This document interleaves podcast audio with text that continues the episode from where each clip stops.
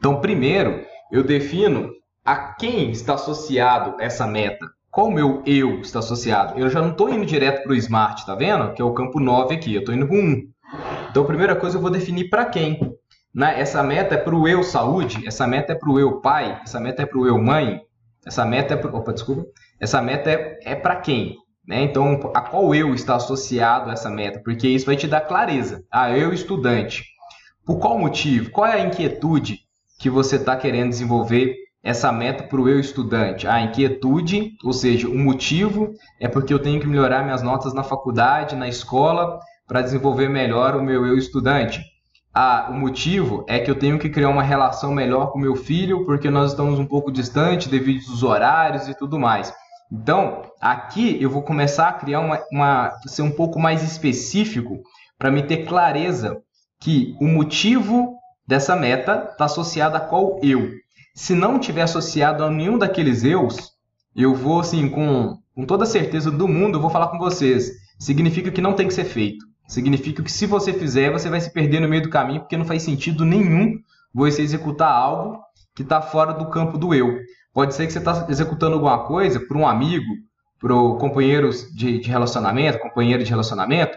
Ok, então tem que estar tá lá no seu eu. Tem que fazer sentido isso que você está fazendo. Porque caso contrário, se for um eu fraco, né, ou seja, se for um eu baixo, por exemplo, uh, sei lá, eu, eu escritor, sei lá, tô inventei agora.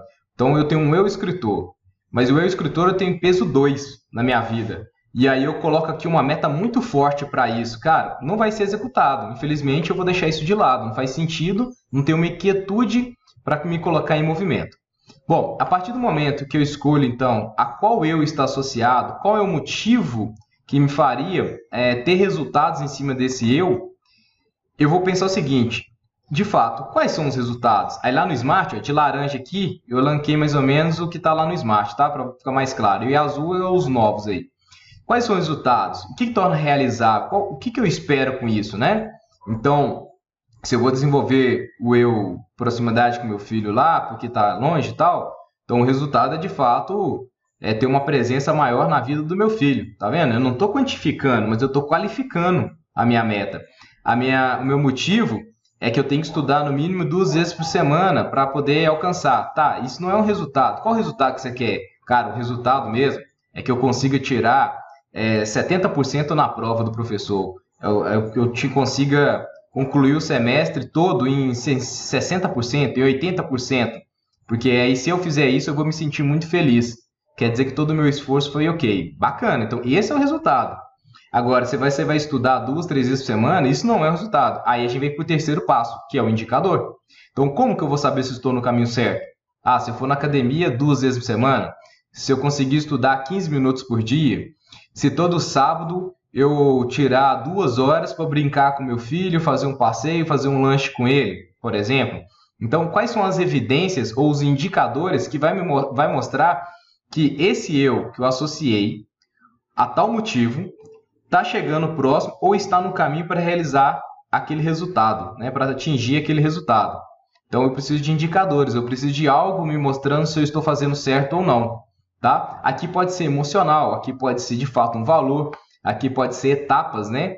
Então, o um indicador é toda semana eu ter feito três tarefas da minha agenda, por exemplo. É um indicador. É um indicador não muito detalhado, mas é um indicador, né? É melhor do que não ter nada. Às vezes, aí esse campo aqui é um, é um campo também estratégico. Às vezes, eu preciso ter um cenário para isso. Espera que meu mouse sumiu aqui. Às vezes, eu preciso ter um cenário para que isso ocorra. Então, o que é o cenário? É aonde que isso vai acontecer. O eu estudante, eu tenho que estudar no lugar tranquilo, eu tenho que estudar no lugar onde que ninguém vai encher meu saco. Então, eu vou fazer isso numa biblioteca.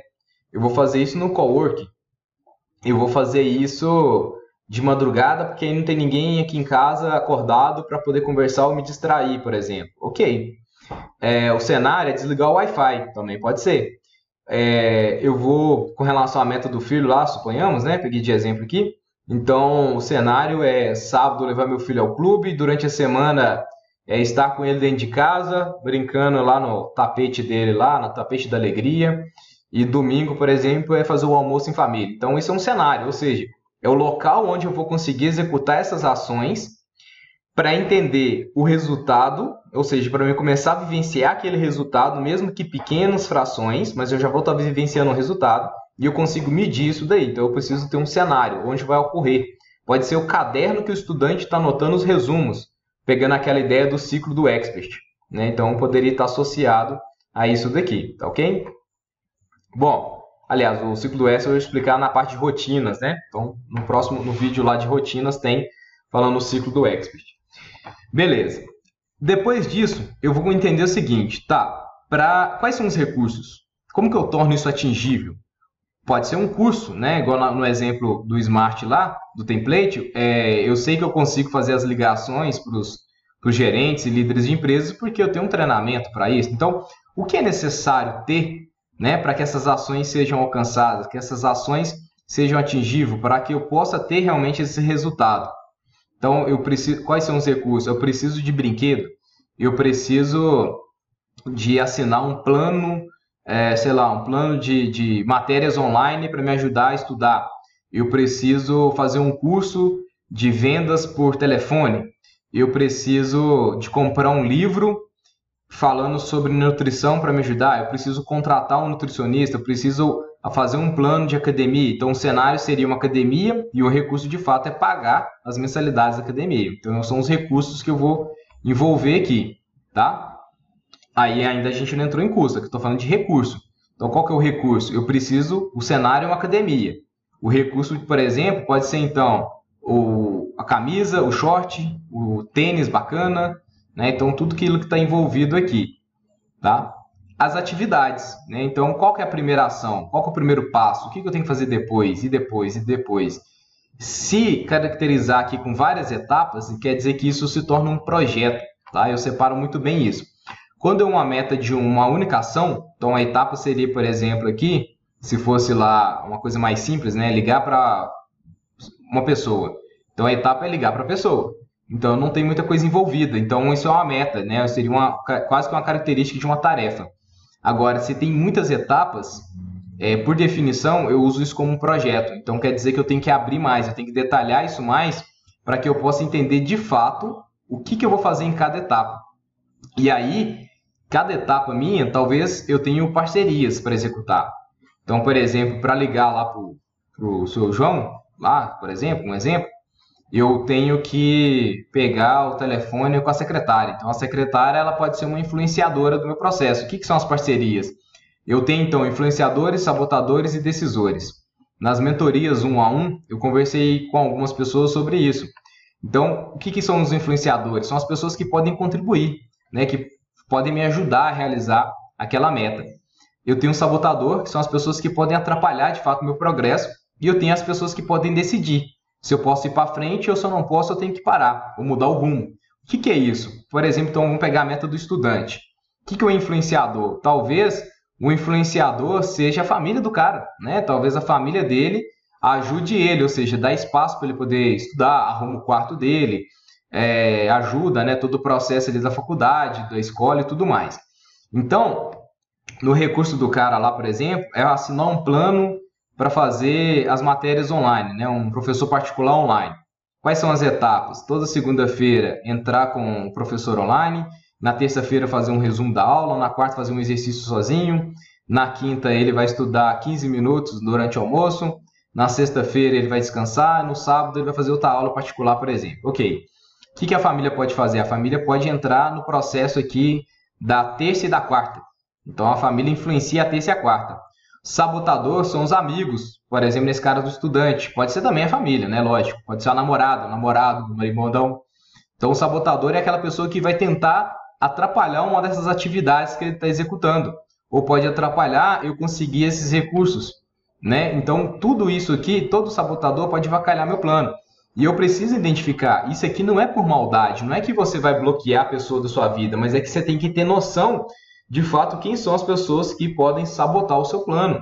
Né? O meu sabotador poderia ser minha mãe, né? que toda vez que me vê em casa quer conversar. Então, se ela é uma sabotadora, o que, que eu tenho que fazer? Eu não posso chegar perto dela e xingar ela, velho, eu não quero conversar com você. Não, não é isso. Mas como que eu vou é, usar isso a meu favor? Então eu sei que na segunda que eu tenho aula particular e na, na, no sábado que eu tenho aula particular, eu sei que ela não vai me atrapalhar. Então ela não é uma sabotadora nessas ações. Mas ela é uma sabotadora quando eu estou em casa estudando com caderno, que ela acha que eu estou à toa. Ou estou lendo, por exemplo. Então como que eu posso bloquear? Eu posso ler em outro lugar. Eu posso fechar a porta do quarto e falar com ela, ó, nas próximas 30 minutos eu não estou disponível porque eu tenho que fazer esse resumo. Mas aí depois que eu acabar a gente pode conversar, beleza? Combinado? Pode ser? Bora lá?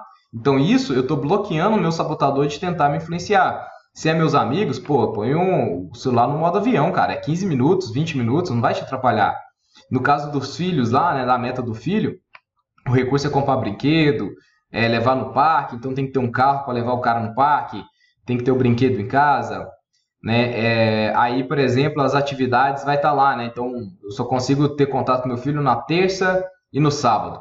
Então, na terça-feira, eu vou fazer uma brincadeira rápida com ele, eu vou ligar para ele, a gente vai, sei lá. E no sábado eu vou levar ele no parque, no clube, né, e tudo mais. Então, quem são os influenciadores? Ah, o influenciador é a família, influenciador pode ser meus amigos que vão me ajudar também nessa etapa, um psicólogo, é um, é, além de um recurso, também é uma parceria. E sabotador pode ser meus outros filhos, né? Pode ser os meus amigos, de novo, pode ser a família também. Então, como que eu bloqueio isso? É nisso que a gente tem que entender. E os decisores, por exemplo, são aquelas pessoas que realmente têm um peso muito grande em cima dessa meta. Elas não são influenciadoras, elas que batem o martelo. Pode ser você mesmo, ou seja, o seu eu, tá? Você que decide. Ou pode ser quando a gente está fazendo essa meta, por exemplo, vou falei lá do filho, né? Então, eu pai, eu mãe lá, eu tio, eu padrinho, sei lá. Então, quem que pode decidir manter, é, dar o primeiro passo, manter ou realmente parar? Pode ser o meu filho né? Pode ser meu sobrinho, pode ser o meu afilhado, que vai falar assim: ah, cara, eu não quero fazer isso porque eu não tenho tempo mais, eu estou fazendo outra coisa, estou estudando, sei lá, né? Eu estou morando fora. Então, ele é um decisor, né? Ele é a peça-chave. Se eu estou fazendo algo aqui que é voltado, por exemplo, para minha empresa, quem que o decisor? Pode ser meus gerentes. Ah, mas eles não, não seriam aí os influenciadores, sabotadores? Depende. Se eu dependo deles para executar algumas ações, então eles são decisores. Eu posso é, tirar o poder de, de decisão deles para torná-los influenciadores, sabotadores, mas eu não posso deixar então talvez tomarem a decisão para que a meta possa ser concluída. Caso contrário, eles são decisores. Então, se vocês entenderem quem são as suas parcerias, quem são os influenciadores, sabotadores e decisores, e olha que aqui eu dei uma resumida, tá? Isso aqui é um conceito bem interessante que eu aprendi há um tempo atrás, mas que, que, a palavra é até cupido, né? Que a gente tem que entender todo mundo que passa dentro de um processo de uma venda simples.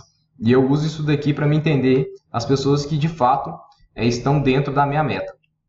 E quais são os custos? É o custo com tempo lá do Smart, né? Ou seja, quando que eu tenho que realizar, quando que eu tenho que começar.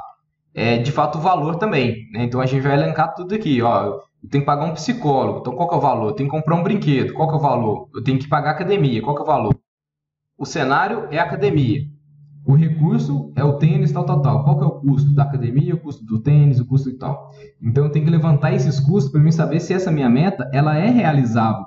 Senão o meu resultado não combina com o meu custo. É interessante que os dois estão ao lado é por causa disso mesmo. Então meu resultado é baixar meu percentual de gordura, beleza. Mas isso vai me custar mil reais por mês. Aí se eu for olhar lá nas minhas finanças, assim, putz, cara, não dá né, esse custo não dá para alcançar esse resultado. Eu, eu tenho só 100 reais por mês, então quer dizer que o seu resultado também vai mudar. Não é que o seu resultado vai mudar, talvez o tempo de realização do resultado vai mudar. Talvez eu vou ter que buscar outros recursos mais baratos, ou talvez eu vou ter que mudar o cenário. Em vez de uma academia top, né, uma academia lá de crossfit, por exemplo, eu vou fazer atividade no parque. Eu vou correr com a galera na avenida. Eu vou participar de uma academia mais barata. Então, talvez para alcançar esse resultado diante dos meus custos, eu tenha que mexer ali nos meus recursos do meu cenário. Né? Não tem como fazer. Ah, mas eu tenho. O meu pai vai pagar, cara. Se o seu pai vai pagar, ele pode ser um decisor, ele não é um influenciador.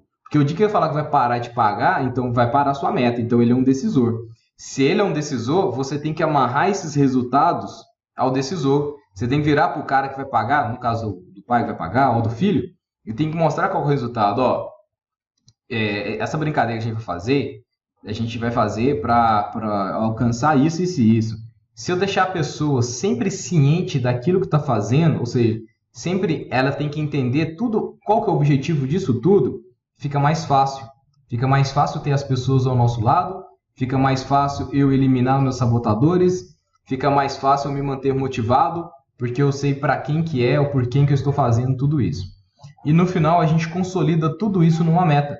Né? Então é a minha meta SMART. Ó. Qual é a meta, objetivo, desafio? Basicamente é a soma desses quadros. Ou seja, eu vou tentar escrever aqui um parágrafo, né? uma frase simples que resuma tudo isso. Então, a minha meta, por exemplo, né, agora se torna mais específico, é aproximar do meu, do meu filho, é, fazendo brincadeiras aos sábados com ele, ou seja, o resultado que estou querendo. É, se eu fizer isso durante duas horas, eu vou ficar feliz, ou seja, meu indicador, eu estou medindo isso daí. É, vou fazer isso em casa, meu cenário. E eu preciso apenas de um brinquedo, um tapete e uma bicicleta, ou seja, quais são os recursos e quais são as etapas. Etapa é só brincar, né? Então, tá vendo que não é um projeto, é uma etapa simples. Né? Então, eu já falei que é brincar, então eu não preciso colocar de novo aqui.